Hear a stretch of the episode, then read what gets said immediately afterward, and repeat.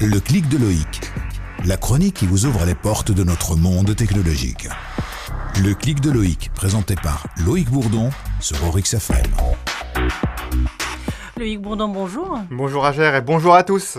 Alors aujourd'hui, vous allez nous parler des nouvelles technologies pour les personnes en situation de handicap. Oui, je vais vous parler de sites web, d'applications pour smartphone et d'une manette de jeu. Et tous ces sujets ont comme point en commun de faciliter la vie des personnes en situation de handicap. Euh, Ça m'a l'air intéressant, Loïc. Par quoi commence-t-on?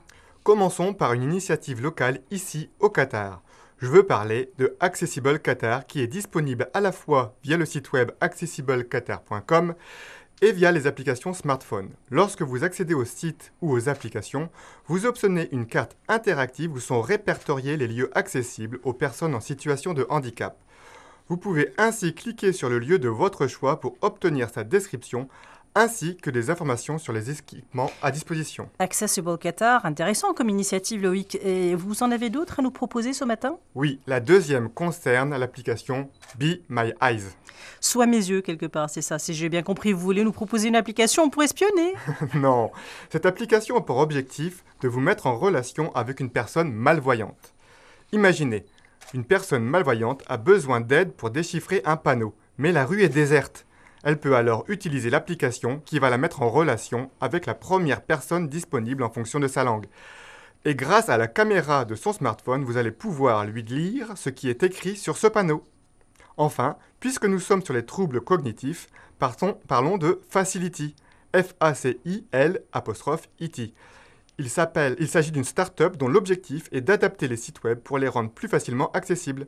Par exemple, pour les personnes malvoyantes, la taille des textes est adaptée. Pour les personnes atteintes par la maladie de Parkinson, les sites sont réorganisés pour que les boutons cliquables soient plus gros et plus espacés. De belles initiatives pour aider son prochain. Mais pour terminer, Loïc, vous vouliez nous parler d'une manette de jeu? Oui, je voulais vous parler de la mana- de l'annonce de Microsoft concernant une manette adaptative. Le but de cette manette est d'aider les personnes en situation de handicap à jouer comme n'importe qui peut le faire avec une manette Xbox classique.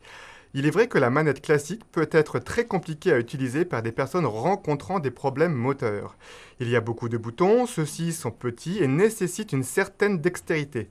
Eh bien, la nouvelle manette que propose Microsoft di- dispose de deux gros boutons auxquels on peut attribuer n'importe quelle touche de la manette classique.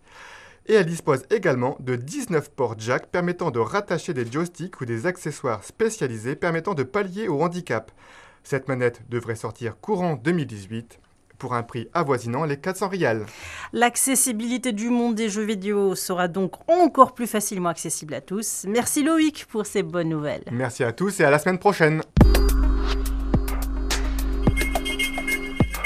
Le clic de Loïc.